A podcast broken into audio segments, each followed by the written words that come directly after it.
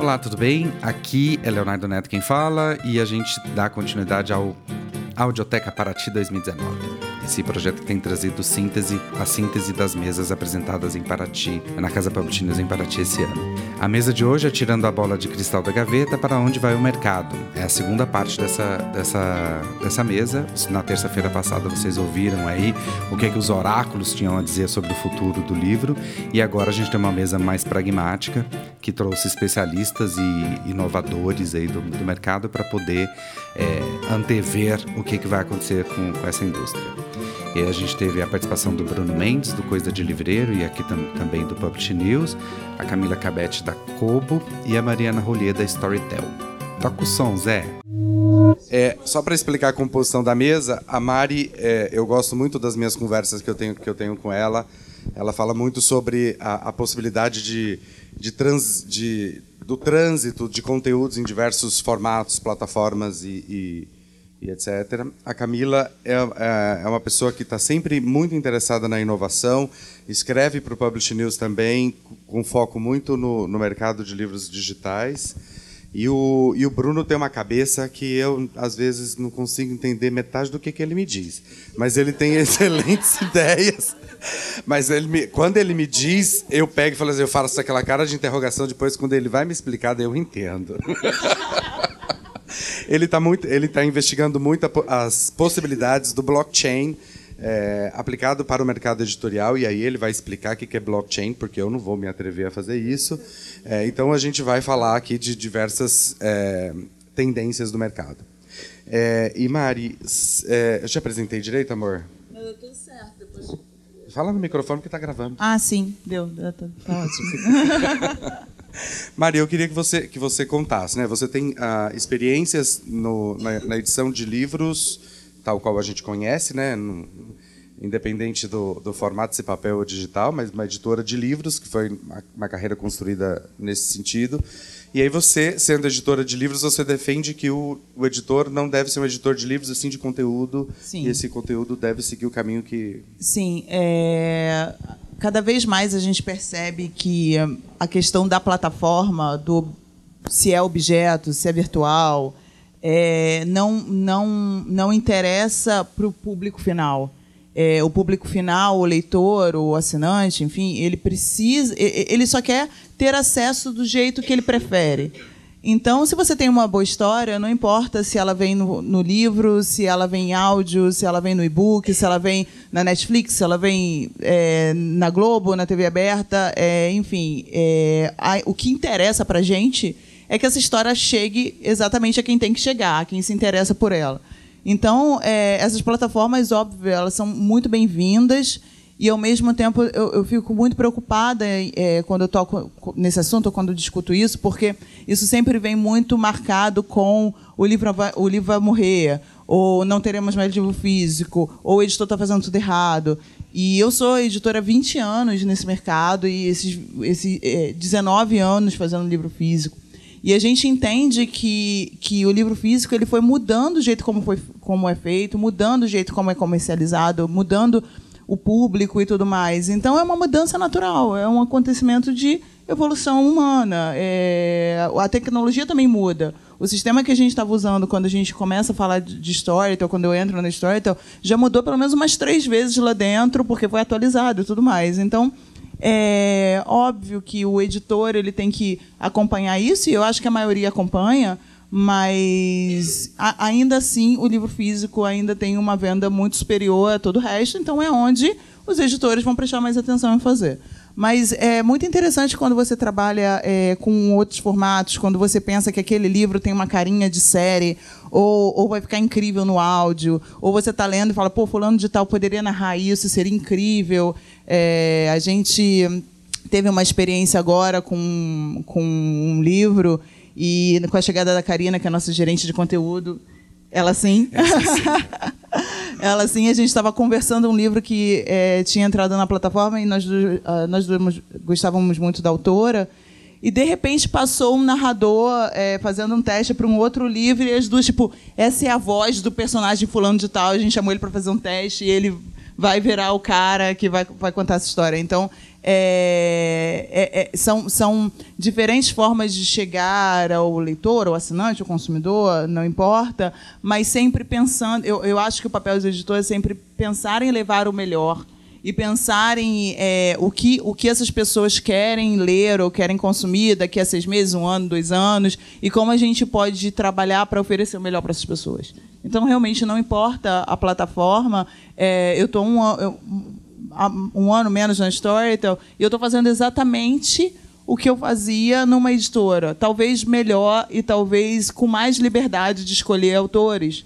É, a minha única crítica, talvez, numa editora muito é, padronizada é, seja, é, seja essa, essa, esse esquecimento que tem um departamento editorial, que tem editores e que as pessoas precisam ser criativas e cuidar do livro, porque é, o editor do editor é exigido tantas coisas agora, é, que seja comercial, que seja marketing, que cadastre na MetaBooks, que crie SBN, que às vezes esquece que o papel do editor é cuidar do texto.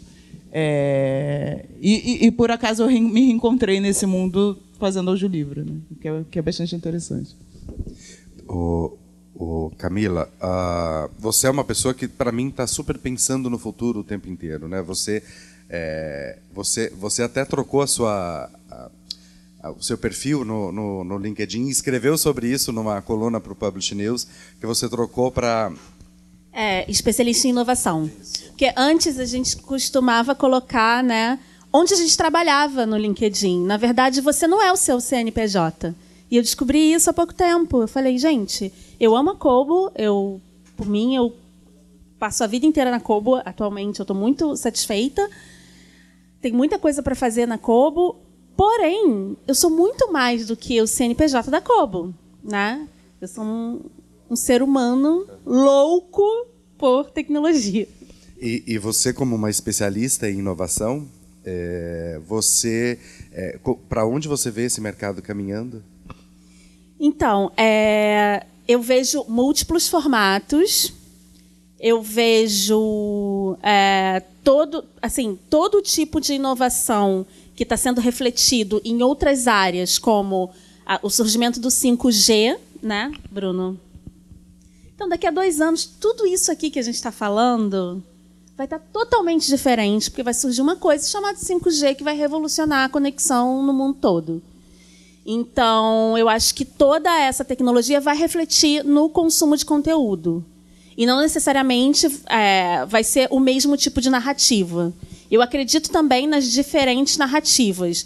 Eu acredito que existem narrativas feitas para o livro impresso narrativas adaptadas para o livro digital e adaptadas também para o áudio. Então, eu acho que quanto menos amarras e quanto mais maleável a gente for no nosso mercado, melhor a gente vai abraçar a tecnologia. Aquela coisa de é, editor místico lá atrás da mesa que é impossível de se chegar nele, ou o autor lá é, é, o escritor que fica no, no sótão escrevendo sem ver a luz do sol e tudo, eu acho que essa, é, essas figuras é, vão ficar para trás, né? Eu acho que a gente tem que abraçar mesmo. Você sabe, eu trabalho com, com o livro digital desde 2009, no momento que o início foi muito difícil. Eu era a louca, né, que implorava por um conteúdozinho na loja, editores muito importantes berravam comigo falando, tipo, você está louca? Eu não quero que esse mercado que esse mercado aconteça no Brasil, como se eles tivessem, né, tipo, esse poder. E hoje são grandes amigos e está muito mais fácil. A luta está muito mais fácil para o lado da inovação. Eu estou vivendo um momento muito confortável. Eu espero que melhore. é chefe, ele é meu chefe, gente. Posto que é sócio do Publish News, é o chefe. Bruno, é, explica para a gente o que é blockchain, porque eu, eu vejo você estudando e, e buscando soluções para o mercado a partir dessa tecnologia, desta forma de pensar o, os negócios e o mundo. Explica para a gente o que é o blockchain e também quais são as suas aplicabilidades para o mercado editorial. Tarefa difícil. Quantas horas a gente tem para debater? Seja breve, porque a gente tem uma feijoada daqui a pouco. Bom, gente, é, o interesse por essa tecnologia especificamente veio de outros mercados, né? É, começou pela minha curiosidade pelo Bitcoin, é, sei lá, em 2012, 13 talvez, não lembro. É, 13, é, olhando para minha esposa, né, que, que, que lembra das datas. É, e, e, na época tinha acontecido um, um, um incidente é, que ficou bem conhecido na, na Deep Web, né, que era aquela internet, eu acho que vocês já ouviram falar que tem coisas horríveis e, e tudo mais, né? Não? Ninguém ouviu da, falar da Deep Web. A Deep Web é uma internet é, de difícil acesso, né? ela, ela funciona através de camadas. É, nessa, nessa Deep Web funcionava um, um, um site chamado, um, um, site chamado Silk Road, que vendia drogas pela internet né? e utilizava Bitcoin como, como moeda. Como Bitcoin não, não possui um dado identificador, né, as pessoas podiam fazer a transação em compra de drogas e outras coisas através da moeda.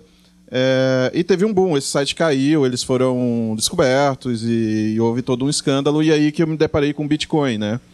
E com o documento do Satoshi, Satoshi Nakamoto, que, que é o primeiro documento, registro, que diz como funciona a operação de Bitcoin, o que é essa moeda, né? Satoshi nada tem a ver com drogas, pelo menos até onde eu sei é, até onde se sabe. Satoshi, na verdade, é um pseudônimo, ninguém sabe quem é Satoshi Nakamoto, quem inventou e tudo. Fato é que ele escreveu esse papel é, descrevendo essas características de como funcionaria o Bitcoin e como funcionaria principalmente o, o que para mim é o mais importante, não é a moeda, é o sistema de registro e segurança é, criado por Satoshi Nakamoto. A ideia dele é Hoje, quando a gente precisa é, criar autenticidade com relação a um documento, com relação a algo que a gente está fazendo num contrato, a gente sempre precisa de um órgão terceiro para validar isso para a gente. Então, se a gente vai fazer um contrato, geralmente a gente precisa de um cartório para dizer que aquele documento autenticado é de fato seu, a sua assinatura, ele é, é, é autêntico e válido. É, o blockchain elimina esses terceiros. De que maneira? Ele utiliza uma rede descentralizada de computadores que tem simplesmente a função de validar aquela operação.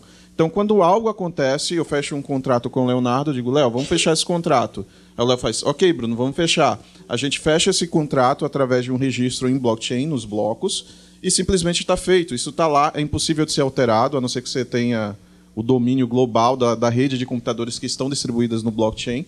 Né? Isso é algo bem difícil e você precisa de força computacional para corromper isso. Então é um protocolo de segurança extremamente seguro. E eu comecei a ver que muitas eh, as iniciativas começaram a crescer em torno do tema blockchain. Inicialmente ela estava muito atrelada ao, ao Bitcoin especificamente, porque foi a primeira moeda eletrônica, todo mundo conhece hoje Bitcoin, sabe que vale muito dinheiro e tudo, não tem, a gente nem sabe se Bitcoin é uma moeda, se é um, enfim, não vou entrar nesse nesse mérito, mas surgiram outras moedas né, outras moedas com protocolos de segurança de blockchain diferentes. E com o surgimento dessas novas moedas, surgiram a possibilidade de criar contratos mais inteligentes. Ao invés de fazer o simples registro de uma transação, eu poderia, por exemplo, dizer que essa transação tem três etapas e que eu só consigo partir pra, da, da primeira para a segunda e terceira etapa após o registro de cada uma delas. Vamos trazer isso para o universo do livro como é que isso se aplica? Os primeiros documentos e relatos com relação à utilização de blockchain no livro vieram por, por parte do, de grupos de autores independentes que queriam manter a sua propriedade intelectual. Então, é, era muito complicado, globalmente, é, fazer registro em cada país da história que foi, que que foi escrita, que está sendo desenvolvida. Como o blockchain é um protocolo global, ou seja, ele é público, ele está disponível para todo mundo. O cara registrava a sua história, pode registrar a sua história em um protocolo de blockchain e está acessível a qualquer um. Ou seja, se tiver algum tipo de plágio, problema, a pessoa pode consultar esse protocolo e dizer: não, esse foi o primeiro cara a tratar dessa história. Então, os autores começaram a gostar muito da ideia. Trazendo aqui para o Brasil, quando eu vi esse problema da consignação, né, eu, eu fiquei, pô, é um problema de transparência. E a gente, o recurso, o desenvolvimento da rede em blockchain é muito simples, ela é moldável, né? E quando eu vi essa situação de, de, da cultura da Saraiva, essa, principalmente a situação de crédito, já que eles também não conseguiam pegar mais livros, né?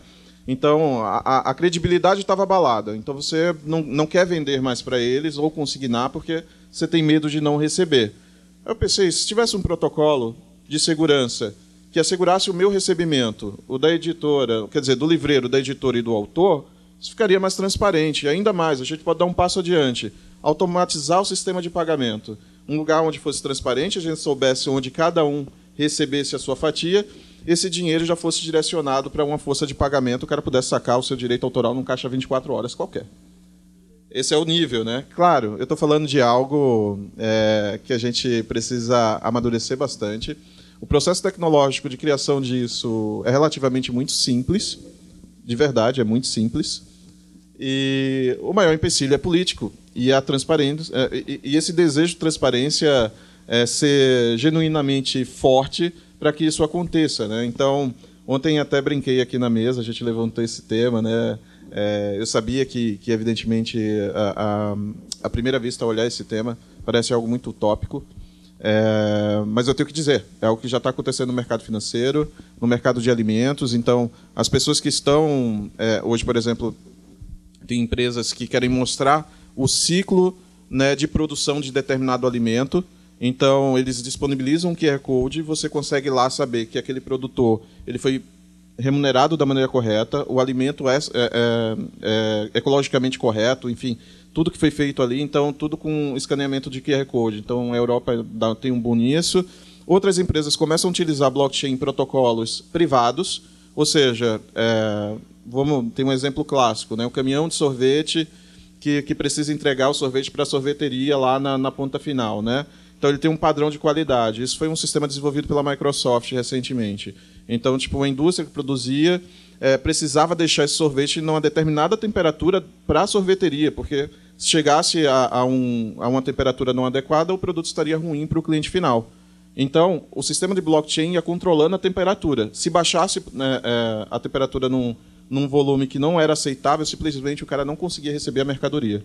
Esse é um, um exemplo muito claro. Eu fiquei, eu fiquei, tão louca com esse assunto alguns anos atrás que eu mudei toda a minha vida bancária para fintechs. Eu não tenho mais nada com Itaú, nada com Bradesco, nada com, essas grandes, com esses grandes grupos financeiros, porque eu queria experimentar justamente isso. Eu queria, eu queria saber como funcionava. E é totalmente aplicável, porque a gente está acostumado a só fazer críticas no mercado editorial, né? Só críticas e brigas e tudo mais, mas ninguém chega com a solução. Né? Ah, a gente reclama da consignação e tudo. Eu estava escutando o Ivo esses dias falando. É, reclama da, da, da, consignação e tudo, mas me dá uma solução melhor. Né? Vem com a solução. E a tecnologia é perfeita para isso. Eu vou contar para vocês que essa mesa, eu quando tava, a gente estava montando a programação do Publish News, eu me lembrei de muito de uma mesa que eu ouvi em Londres e que eu sou muito fã dessa dessa mesa e eu escrevi sobre ela no Publish News, então estou aqui pegando uma cola. É, quem apresentava era Margot Atwell, que é uma ela é diretora de publicações da Kickstarter, que é um, uma plataforma de financiamento coletivo nos Estados Unidos. É o Catarse de lá, exatamente. Obrigado. É, e aí, então, ela, fa ela fazia cinco previsões para 2025. Eu vou falar o que, que é que ela dizia, que ela pensava que, que ia acontecer daqui a cinco anos, e depois eu quero que vocês também é, tirem a bola de cristal, como a gente convidou vocês no nome da mesa, né? tirando a bola de cristal da gaveta, e vocês também façam algumas, algumas previsões para 2025. É, ela, ela disse, então, que uma das coisas que vai acontecer é que a, a, sua, a, a indústria do livro ela vai ser mais diversa. Ela vai, ser diver, ela, mais, ela vai ser mais diversa, tanto nas suas publicações quanto nas suas equipes. É, e aí ela trouxe um dado dos Estados Unidos, que a grande maioria da, da força de trabalho das editoras é, é composta por mulheres e bran, brancas. É, outras etnias é, é, estão par, parcamente representadas nas editoras de lá. É, então não existem existem pouquíssimos negros, poucos japoneses, poucos é, outras etnias, né? Então ela acreditava que isso ia ficar mais colorido, não por um bom mocismo, ou não só por um bom mocismo. Não, ela dizia não porque isso é o correto a se fazer, mas porque a gente está interessado em novos mercados e a gente só vai alcançar novos mercados a partir do momento que a gente tiver pessoas dessas etnias ou dessas dessas orientações é, de gênero de, e sexual dentro, da nossas, dentro das nossas equipes. Então, ela acreditava que, que o futuro seria é, mais colorido nas editoras. É, e repito, não só por uma questão de bom mocismo, mas por uma questão econômica. Ela disse também que acreditava que as editoras elas se tornariam é, estruturas muito mais difusas e virtuais. As pessoas sairiam dos grandes centros urbanos, onde é muito caro. E aqui eu lembro uma frase do Sérgio Machado, que é, foi presidente do, do grupo Record, é, que dizia que o negócio do livro é um negócio de tostões. Né? Então, se é um negócio que gira muito pouco dinheiro, e a gente vê, vai ver isso, é, a gente tem uma, um debate aqui hoje à tarde que vai trazer os números do mercado editorial, e a gente vai ver que no ano passado o mercado editorial faturou 6 bilhões de reais, e isso foi o que o brasileiro gastou em quatro dias de carnaval. Então, assim, o tamanho da indústria do livro é o tamanho de quatro dias de festa de carnaval. Então, é, um, é uma indústria, que, é, na qual gira muito pouco dinheiro. Então, por conta disso, as, as editoras migrariam para cidades menores e suas equipes estariam difusas e trabalhando virtualmente de forma remota. Ela diz também que isso é super interessante, que os, que os editores vão ter que se voltar mais para o consumidor final. Eu vejo muito esse movimento das editoras brasileiras, através de redes sociais, através de encontros, através de a, a Companhia das, das Letras, por exemplo, que sempre foi uma editora muito refratária nesse sentido, ela foi até o, até o público, passou a realizar o Flip Pop, que é um, um grande festival de literatura pop mesmo, é, e para isso ela, ela fez co colaborações com diversos parceiros e concorrentes. É, então o editor vai estar mais, mais, próximo do seu público final. É, ela acredita ainda, já, já falei de três, faltam só mais duas, tá? É, isso também acho que o Bruno vai gostar disso. Ela fala que uh, as editoras elas vão ter que estar muito interessadas em olhar para os big data que são esses dados é, que chegam, esses inputs de informações que chegam por todos os canais, ela, eles vão ter que dar um jeito de, de, de, é, ler e interpretar esses, esse, essas informações todas que chegam. É, e aí ela até faz uma crítica, óbvio, puxando sardinha para a brasa dela. Ela critica a Amazon, dizendo que a Amazon é o grande vendedor de livros nos Estados Unidos, mas não compartilha com seus fornecedores os dados de compra ou informações sobre seus clientes. É, e finalizando, ela diz é, que, o, que, o, que o mercado vai ser cada vez mais digital. Ela, ela usa uma frase que eu gosto muito, que ela, ela constatou, o óbvio até, né, que o, o ser humano nunca esteve tão disposto a pagar por conteúdos digitais quanto ele está hoje. A gente vem aqui, eu posso perguntar para a plateia é, quantas pessoas assinam Netflix? Quantas pessoas assinam Spotify? Então, a gente está cada vez mais disposto a pagar por conteúdos é, digitais, então as editoras precisam tirar proveito disso.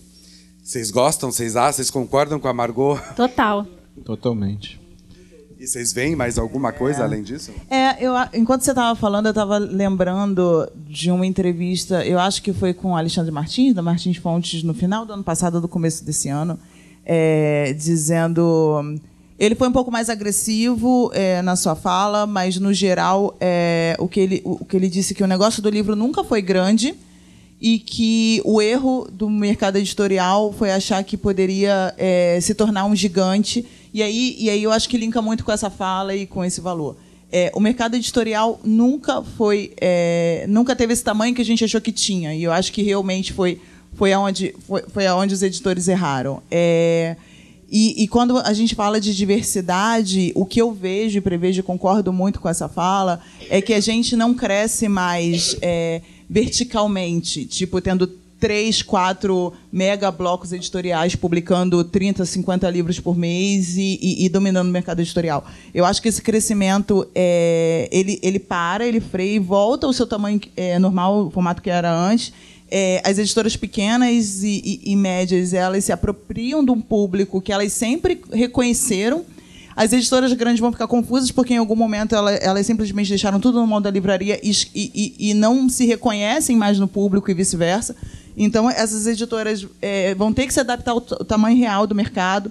E a gente cresce horizontalmente no sentido de muitas editoras é, vão ser criadas é, muita, muitas minorias é, querendo ser representadas e, e, e, sabendo que tem espaço para isso, vão criar editoras e, e, vão desenvolver trabalhos muito interessantes. Então a gente cresce horizontalmente e a gente consegue pegar um público maior pela diversidade e não pela quantidade de livros e não pela tiragem. Então eu acredito muito que daqui a cinco anos a gente tem um, um, um, algo muito mais homogêneo no sentido de tamanhos de editoras, de, de, de, de, de, de, de formatos, é menos, menos ambição nessas maluquices de grandes tiragens ou de estoque. A tecnologia ela vem para ajudar isso também, porque ela, ela chega onde não tem livraria e também a livraria chega onde não tem tecnologia, então está tudo certo. A gente tem um país que é, nem em todo lugar tem internet e que tem em todo lugar tem livraria, então tipo a gente chega melhor, com mais qualidade em todos os lugares. E a tecnologia, obviamente, vem para ajudar é, a espalhar formatos. Então, é, fatalmente, se, se, se, a gente tiver um bom livro ou, ou, ou, tiver um bom conteúdo, ele vai chegar é, de forma mais rápida no seu, no seu destino final. É, sobre. Eu, eu, esqueci metade das previsões dela, mas é, de conteúdo eu, eu, lembrei bem, então acho que é, meus outros amigos de mesa podem falar da parte do, do, do, do E só pegando uma carona numa coisa que você disse, né? Essa entrevista do Alexandre Martins Fontes, acreditando que seja por podcast do Public News? Eu acho que foi. Ah. E foi muito relevante, porque estava todo mundo falando, nossa, crise, é. nossa, o é, que, que, vai acontecer? Nossa, apocalipse zumbi, né? Ninguém, ah, ninguém vai mais publicar na vida. Nossa, o meu autor agora vai passar fome. E, e não, assim, tipo, é, é, a, própria, a própria editora dele vem atravessando muitos, muitas décadas e, e, e, a gente se adapta. Na verdade, é, inclusive a tecnologia, ela facilita essa adaptação é, é, de forma muito mais segura para todo mundo. Então, eu acho que acabou a época dos grandes empréstimos do BNDES, das grandes tiragens, de equipes editoriais é, de 40 pessoas para publicar cinco livros por mês. É, isso acabou. Eu lembro que uma vez eu fui contratada por uma grande editora e aí para ser é, editora executiva de lá e quando eu cheguei tinha mais 12 editores executivos e e, tipo, a gente publicava sete livros por mês. Muita eu, bom, né, meio livro para cada um, é isso? É que, como é que a gente faz? Então, essa, essa é uma era que, que, que ficou para trás, que talvez volte, porque a história se repete. Em algum momento a gente vai ter uma economia de novo que muita gente vai falar: agora, agora eu quero ser a, a maior editora do Brasil e blá mas depois volta ao normal, volta a se alinhar, porque é isso, como, como, como você falou, o mercado não tem esse tamanho todo para aportar esse tipo de coisa. E, e, e, me chama muito a atenção isso que você disse, que o Alexandre, nessa entrevista, por isso eu queria confirmar se era essa mesmo, ele, ele, ele fala que small, small is beautiful, né? Do tipo, a gente não tem mais espaço para ter mega histórias de livrarias, a gente vai ter que ter livrarias pequenas. E aí eu me lembro do caso da Waterstones na, no Reino Unido, é, que tinham lojas grandes, gigantes, é, mega stores, era tipo uma saraiva de lá, só para vocês terem uma comparação. E hoje eles diminuíram suas lojas, você entra dentro de uma Waterstones, parece que você está dentro de uma livraria da Comendadora, assim, é uma do Comendador, uma livraria menor, com cara de independente, com café, super bem organizada, bonita, aconchegante, que você vai querer passar um tempo ali dentro. Então esse, esse, esse downsizing parece que é um uma grande tendência também, né? Sim, a, a, gente cansou desse formato loja de departamento, né? E que e, e, eu acho que o público cansou de ter mil livros falando da mesma coisa também e não saber escolher qual qual seria o livro para ele. Então a gente tem Pensei que fosse uma dança, já ia levantar para dançar com você. A gente podia fazer uma coreografia depois. É, e eu acho que a gente volta. É, é, é, muito engraçado, né? Tem esses rompantes, essas crises e, e, e essas entradas de tecnologia nova, tudo para trazer gente de volta às origens. O que, o, que, o que significa o ato da leitura? Como eu me envolvo com as histórias? Como eu me envolvo com outras pessoas que gostam de leitura? Como essa leitura é apresentada para mim? É, a gente tem uma preocupação na Storytel, é, que é um aplicativo é, que você baixa é, no seu celular e você tem acesso. É, é uma Netflix de audiolivros, em, em, em resumo. Você vai pagar um, uma assinatura mensal e você vai ter uma, um, não só audiolivros, mas outros conteúdos de informação e entretenimento em áudio. A gente lança em breve no Brasil. É... Acabou a hora do mexer. E aí, é, o que, qual é a nossa preocupação nesse aplicativo? Tentar oferecer um espaço virtual que seja mais parecido com o aconchego da livraria, que, como a gente pensa que é. Então a gente, a gente volta a se encaixar em formatos que realmente sempre foram, sempre pertenceram ao ato da leitura, ao ato do acesso à informação. É, a, net, a, a, grande, a grande preocupação da Netflix agora é, é, fazer uma coisa tão personalizada que você não se incomode com outras coisas que eles também têm. Então, tem essa coisa do aconchego, que eu acho que faz parte do, da leitura, faz parte do, do, do, do, momento que você tem para, para ouvir uma história ou, ou ler um livro, enfim. Então, eu acredito na parte que ela fala do Big Data. Eu vivencio isso muito porque a Kobo ela provê todos esses dados para os editores, né? Então eu posso passar para eles é, livros vendidos, quais desses livros foram abertos, quais desses livros foram lidos até o fim, onde eles pararam. Né? É, a gente consegue traquear, a gente obviamente não, não fala a identidade do leitor, mas a gente passa esses dados para eles e todos os editores têm acesso a isso e até hoje ninguém trabalhou com esse dado a, a, Bia se apropria muito desse, desse dado, porque a, a Bia ela é vendedora da, da Harper US e ela, antes de chegar no cliente, ela pergunta qual é o e-book mais vendido aqui nesse território? Envie aí para mim, por favor. E aí eu, eu passo para ela esses dados e ela, com esses dados do digital, ela oferece os livros impressos. Isso qualquer um pode ter. A, a Kobo é aberta com esse tipo de dado mas os editores não sabem ainda trabalhar com esses dados. Né? Nem, nenhum editor se apropriou desse benefício que a Kobo oferece. Então, eu acho isso fundamental para direcionamento de marketing. A gente não tem mais dinheiro para sair, tipo, ah, conforme o vento, a gente vai escolher o que, que a gente vai fazer. Não, você pode saber o CEP do seu comprador. Né? Você pode saber o que, ele está comprando. E essa é uma questão que o Léo sempre fala. Ah, Camila, me libera a lista de mais vendidos do digital. É muito complicado, porque é a cauda longa.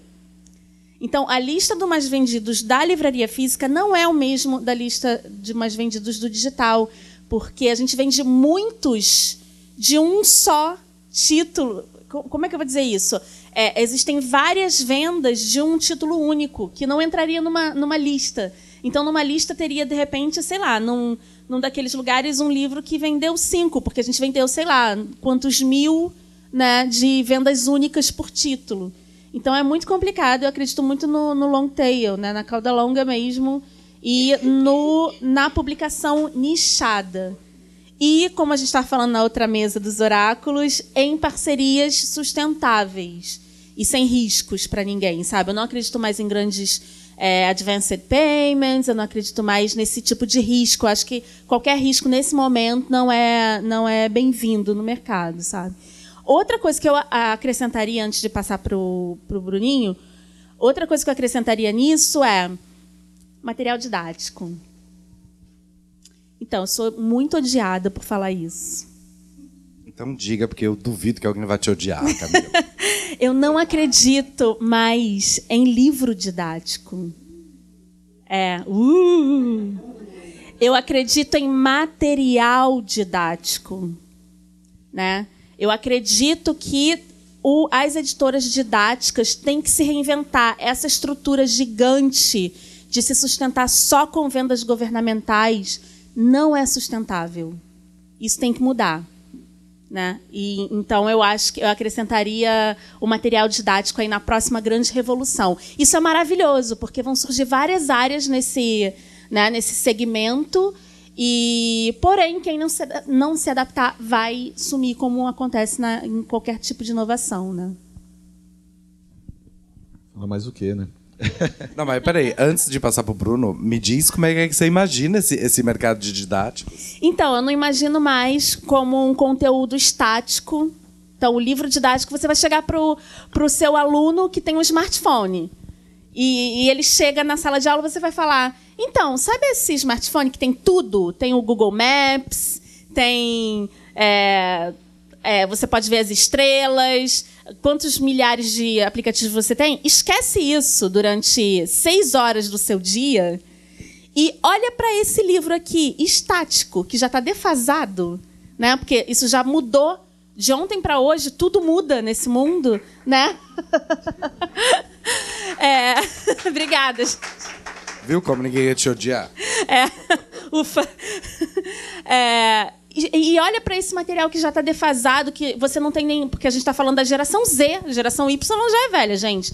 Já está falando da geração Z. A gente vai falar para um cara da geração Z: ó, olha isso aqui em vez do seu smartphone. Eu acho isso Então, é, eu acho que o mercado didático tem que se adaptar, tem que fazer o que eu falei numa outra mesa com um professor incrível de Pernambuco, que ele faz né, um, um ensino totalmente letrado digitalmente. Eu acho que o mercado educacional tem que ser letrado digitalmente para entender as novas gerações e para criar materiais para essa geração, entendeu? Eu não sei, eu não tenho uma resposta. Ah, não, vamos fazer aplicativo. Ah, não, vamos fazer. Não sei. De repente a gente não precisa fazer nada. A gente só precisa se apropriar de tudo que existe, sabe? A gente só precisa de uma curadoria, porque embora a tecnologia venha com blockchain, big data e tudo mais, o papel do educador e do curador não vai ser substituído. Muito pelo contrário, ele vai ser cada vez mais valorizado. Eu espero. Eu não sei no nosso país, né? Eu acho que vai demorar um pouquinho mais, mas é, é, eu encaro dessa forma. Não tenho uma resposta, porém tem que, tem que mudar tudo. Curadoria também é uma outra grande tendência que eu consigo ver aí. É como a Kobo trabalha no mundo todo. A gente está em 32 países trabalhando e competindo com grandes, grandes empresas, né, gigantes, com curadoria. A gente, a gente não tem um foco no preço. Né? Tanto que o ticket médio da, da compra na Kobo é muito maior do que o ticket médio nas concorrentes do livro digital. Então, curadoria é, é, é o que o público quer. No mundo que você tem acesso a tudo. E que tem um você, mar de coisas. É, inclusive de coisas que não são verdadeiras, né? Época de fake news, eu acho que Curadoria essencial. É, é um, um, menino da, da comunidade lá do Rio de Janeiro, porque, sim, todas as pessoas na comunidade têm smartphone, sim. É, eles têm também acesso à internet, sim.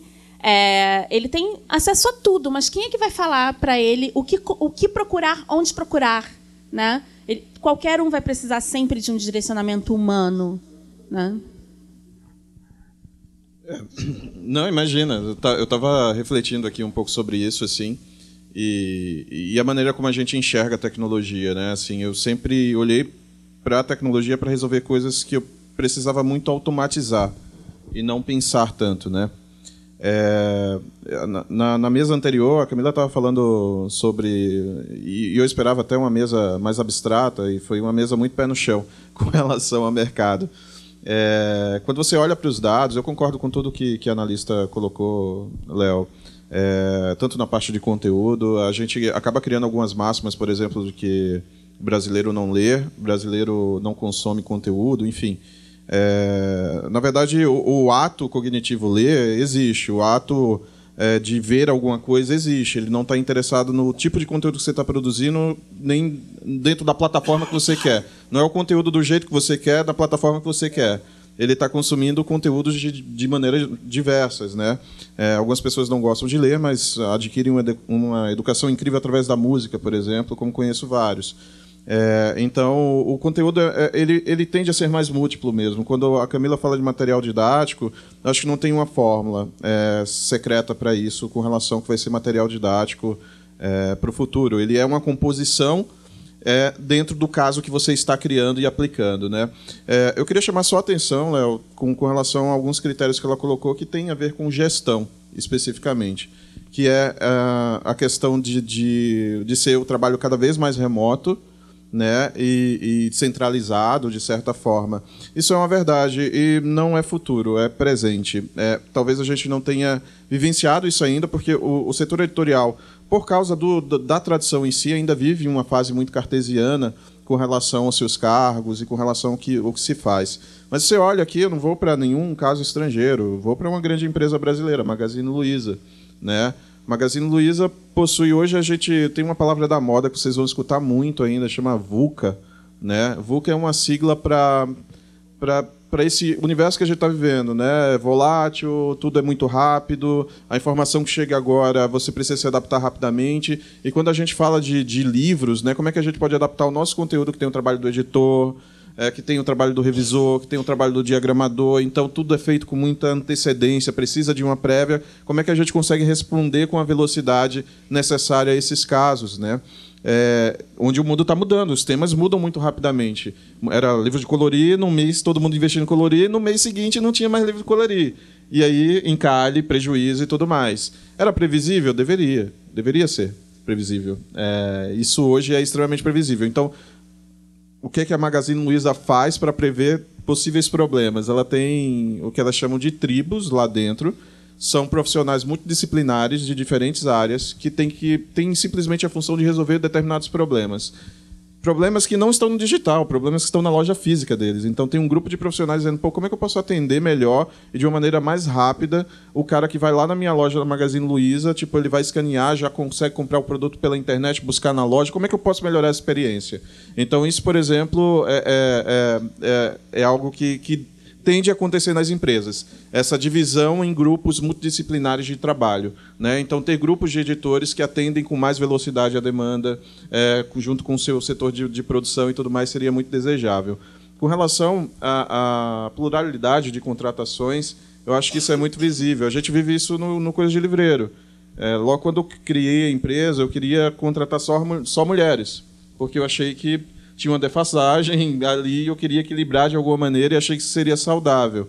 É, tanto é, eu tenho duas sócias, são mulheres, evidentemente, e todo o corpo de funcionários são de mulheres. Tem dois homens, são eu, é, eu e o Mike, que é um programador. E o que foi que aconteceu? A gente, elas começaram a pedir homens na equipe. disse, pelo amor de Deus, contrata um homem, porque é, tá demais. Quanto assim, mais plural, melhor. Quanto né? mais plural, Não existe melhor. mais boys club ou clube da Luluzinha, né? O Sim. ideal é misturar mesmo. Misturar mesmo, né? Então, por mais que você queira, de fato, é, é, e eu partir dessa ideia, né, muito bonita de, de, de, de querer fazer isso, você, pô, isso aqui é legal, vamos fazer e tal. Precisa de uma visão feminina também dentro da publicidade, dentro do, do, do marketing em si. Na verdade, ela já existia em todo o mercado editorial, é composto de mulheres, essa é a verdade. E, e, e, eu tive esse problema delas me pedirem, pelo amor de Deus, nessas contratações novas, tra traga mulheres, né? Então acho que é outro homens, o, homens perdão, é, era outro fator. Um fator que eu acho que faltou um pouquinho só na, nas previsões dela com relação ao Big Data é evidente, também já é uma realidade. Tudo que ela está falando, gente, a gente está falando de futuro no mercado editorial. Ok, pode ser, mas isso já está acontecendo. É, entendeu? Não, não é mais uma discussão. Daqui a dois anos, blockchain vai ser uma coisa corriqueira para vocês também, pode ter certeza. Eu não tenho dúvidas disso. É, então, é com relação à transparência. Uh, os grandes mercados hoje buscam um, um, essa transparência de, de todas as formas. A gente falou de blockchain aqui há pouco tempo. E o mercado editorial ainda é pouquíssimo transparente. Então, as editoras são pouco transparentes com relação aos acertos com seus autores e as varejistas são é, nada transparentes com relação aos acertos de consignação com suas editoras. Então, isso para mim é crítico, porque eu estou falando do coração pulsante de sustentação financeira desses negócios. Se eu não tenho transparência nessa relação, como é que esse mercado pode se manter? Então, vai ser realmente esse mar de, de novo, na mesa anterior aqui falando sobre esses extremos, é o controle e a falta de controle. Toca fogo num parquinho e sai, né? Era uma coisa assim. Então, é, é, é isso, mas isso acontece por esse tipo de comportamento, Léo. É, é, é a gente topa fazer relações dessa maneira. E isso, a longo prazo, não é sustentável para o mercado nenhum. Então, vai ser esse micromercado sempre em decorrência desse tipo de relação. Enquanto eu confiar demais nessa tradição, confiar demais só na palavra e não automatizar algo que deveria ser feito ou necessário, deixa as pessoas livres para pensar o negócio, pensar conteúdo, pensar como entregar mais material de qualidade, entendeu? Se dá para automatizar, por que passar horas em cima de planilha de Excel? Gente, não, não faz sentido, cara. Pelo amor de Deus. Não faz sentido, de verdade. A gente tá falando de Excel, aqui falou de Excel, tá tendo um infarto aqui, entendeu? Não posso porque eu tava mediando. Mas assim, Cara, não, nada contra o Excel, adoro, é uma ferramenta super útil, mas não dá para tomar decisão só olhando para o Excel, cara. Você não consegue ver o que vem à frente, o que é uma curva de tendência, entendeu? Você não consegue enxergar. Então vai chegar o livro de colorir, você vai quebrar, cara. Vai chegar uma Saraiva, uma cultura vai quebrar, você quebra junto, porque você não consegue prever um ano, dois anos, três anos à frente no mercado editorial. Isso é inviável, entendeu? E é esse tipo de, de aplicação que eu acho que a tecnologia pode ajudar, para que a gente pense o conteúdo, pense a gestão, pense as pessoas, que é isso que é importante dentro do negócio. Né? E eu, esse eu acho que é o passo que falta mesmo ao tempo. O, e o Bruno foi buscar o exemplo do, do Magazine Luiza e esqueceu do Publish News, para falar sobre essa difusão, né? É, pois é. Vou logo puxar a orelha do chefe, porque o Publish News, o Publish News está onde a gente está. Por exemplo, a gente está com a Publish News TV, podcast do Publish News e a redação do Publish News hoje está em Paraty, mas em outubro ela vai estar em Frankfurt. Exatamente. Todo mundo lá a equipe inteira, ou seja, o Publish News não, ele é, ele é de uma capacidade de se tornar virtual de uma capacidade tão grande que aonde quer que a gente esteja, eu, Thalita, Maju, Luciana, você, a gente está. E sem contar que a nossa equipe é, é ela, ela é, é, Eu adoro essa, essa, essa imagem, né? Porque a gente tem a estrutura organizacional do Publish News ela está dividida entre São Paulo, Rio de Janeiro, Estocolmo, Paris e São Francisco. É, é, isso mesmo. Mas isso é interessante, Léo. Perdão, Mila. É, é Espanha, essa, em Madrid essa, também, né? Essa é a parte interessante que as pessoas precisam entender das editoras. As editoras não são grandes nomes, grandes editores, ou grandes CEOs, ou grandes gestores. São as pessoas que compõem. Né? É, a maior crise, as livrarias também perderam esse senso e essas duas foram para onde a gente viu, né? Então, o que o Marcos estava falando aqui ontem sobre um grande exemplo de, um, de uma livraria que ele tinha visto lá fora, não lembro qual especificamente, mas ele falava que o atendimento era muito interessante, não tinha gerente, tinha um cara para cuidar da, da, de cada coisa, um cara, o cara cuidava da, da estética da loja, é, tinha compras regionais, não globalizadas. Ele descreveu a cultura de 10 anos atrás. Era isso. Essas empresas esquecem as pessoas que compõem. É a empresa que, que, que, mantém a sua cultura organizacional são as pessoas. Então, o Publish News pode funcionar em qualquer lugar, porque o Publish News é o Léo Maju, Talita, entendeu? E sua equipe que está lá, Luciana, enfim.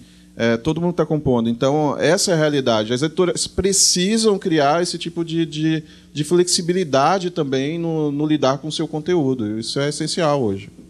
Eu, eu, eu, eu acredito nas pequenas coisas. É, inclusive, informação histórica, eu acredito no cotidiano muito forte. Né?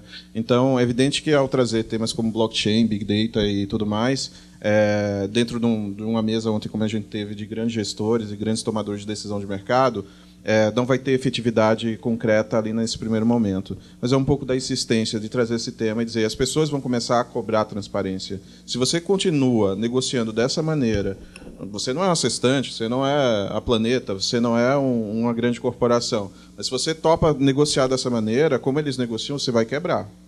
É, dificilmente você vai continuar. Estou sendo muito transparente com relação a isso.